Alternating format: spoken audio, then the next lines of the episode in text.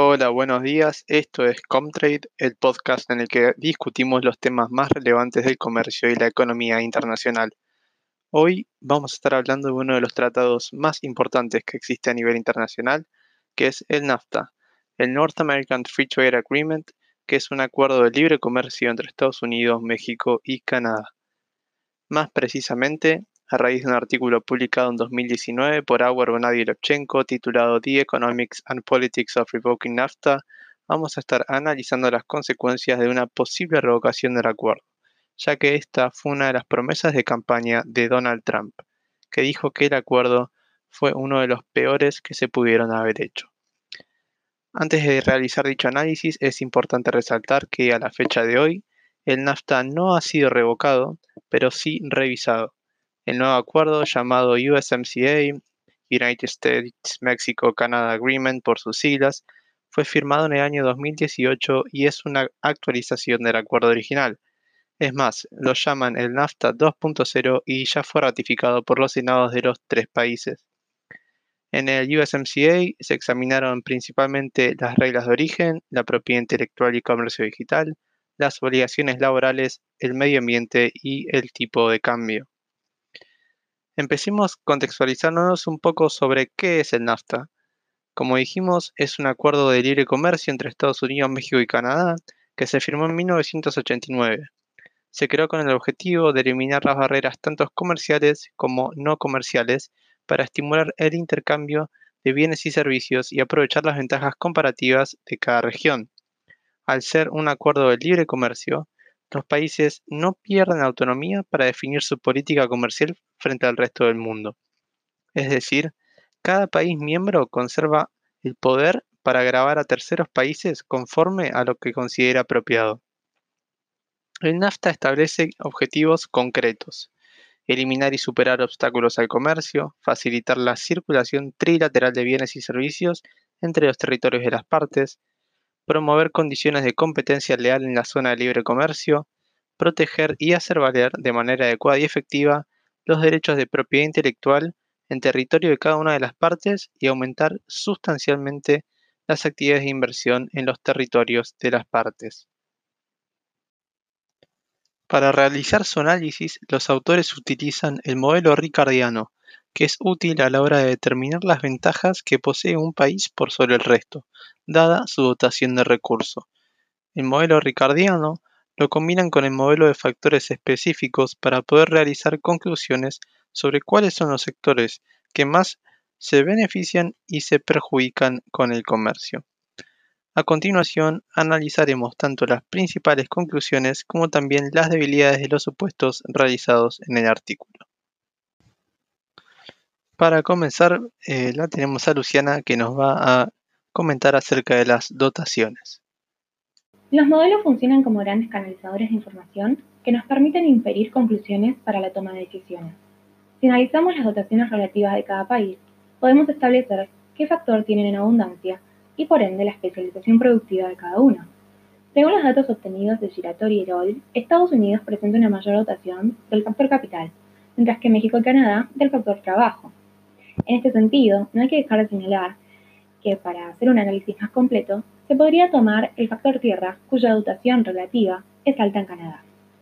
Para poder corroborar los datos analizados, realizamos una comparación de las principales exportaciones de cada país entre sí y de esta manera poder calcular la ventaja cooperativa revelada.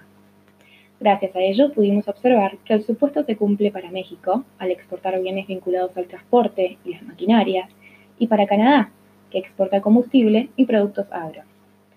Sin embargo, en el caso de Estados Unidos no se cumplen al tener una ventaja comparativa revelada menor a la unidad en sus exportaciones de mayor magnitud.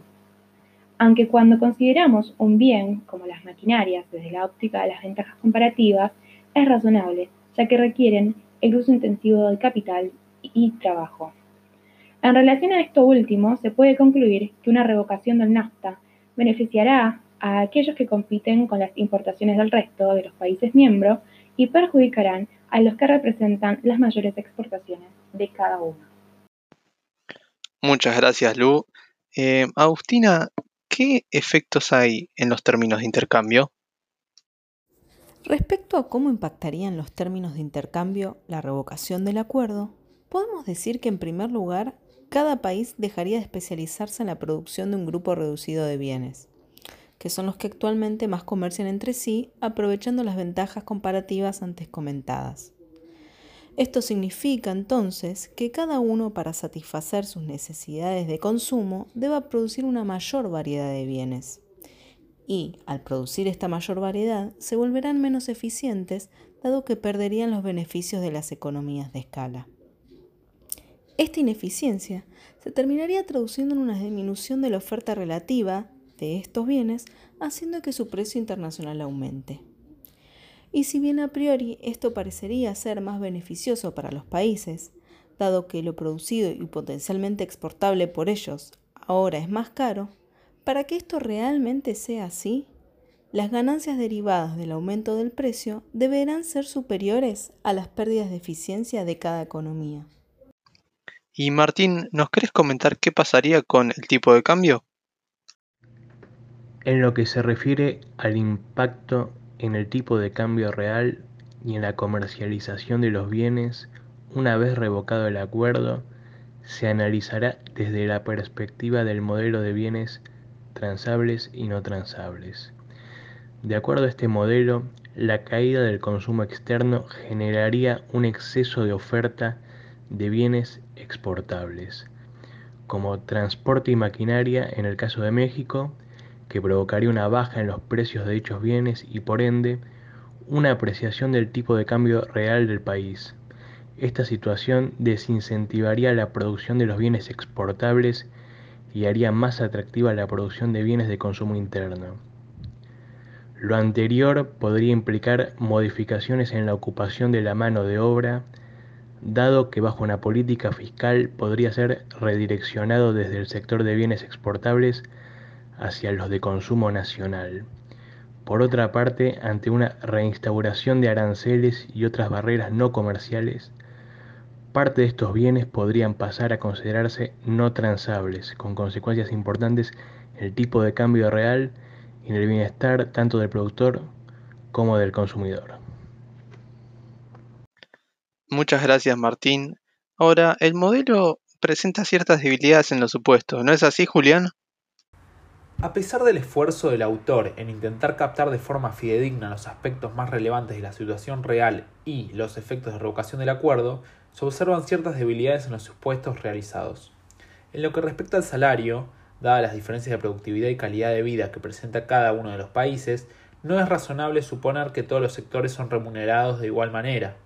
Esto pasa porque los trabajadores que poseen un mayor nivel educativo perciben una mayor remuneración que aquellos que realizan tareas repetitivas o rutinarias.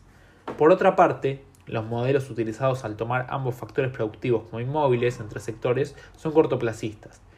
Esto deriva de un análisis limitado en el tiempo que no explica cuestiones importantes que podrían surgir como consecuencia del shock, revocación, como puede ser la posibilidad de desplazamientos de la mano de obra de un sector a otro o la reutilización de maquinaria en un nuevo desarrollo productivo. Por último, un supuesto que resulta bastante criticable es la existencia de mercados de competencia perfecta. Este supuesto es tomado de los modelos utilizados donde hay mercados en los que existen importantes barreras de entrada, como por ejemplo licencias y patentes, y por lo tanto no se cumple el supuesto de atomización, es decir, no hay una cantidad tal de oferentes y demandantes que impida que haya poder de mercado para fijar precios. Bueno, ya vamos llegando casi al final. María, ¿nos querés decir unas conclusiones finales? La combinación de la teoría ricardiana y el modelo de factores específicos usados por los autores del paper presenta puntos débiles. En principio, es poco creíble pensar que luego de la revocación del NAFTA se mantendrá el estado tarifario entre los países. En cambio, es probable que estos aumenten en un contexto mundial de proteccionismo creciente, lo cual provocará un mayor perjuicio a los países pequeños en términos económicos, es decir, México y Canadá.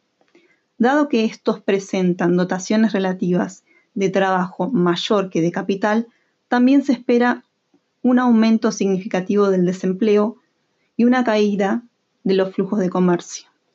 Por el lado de la retribución al trabajo, dado que tampoco es creíble la igualdad de salarios entre los sectores, se verán más afectados los trabajadores con menor calificación. La revocación del NAFTA implicará en el largo plazo una reasignación de los factores capital y trabajo al interior de cada país, supuesto no previsto tampoco por el paper. Dado el tamaño de mercado que representa Estados Unidos, sus empresas tendrán mayor poder para, para poder fijar precios, lo cual es contrario al supuesto de competencia perfecta. Bueno, clarísimo María, esto fue todo por hoy, esperemos que les haya gustado y nos reencontraremos la próxima. Muchas gracias.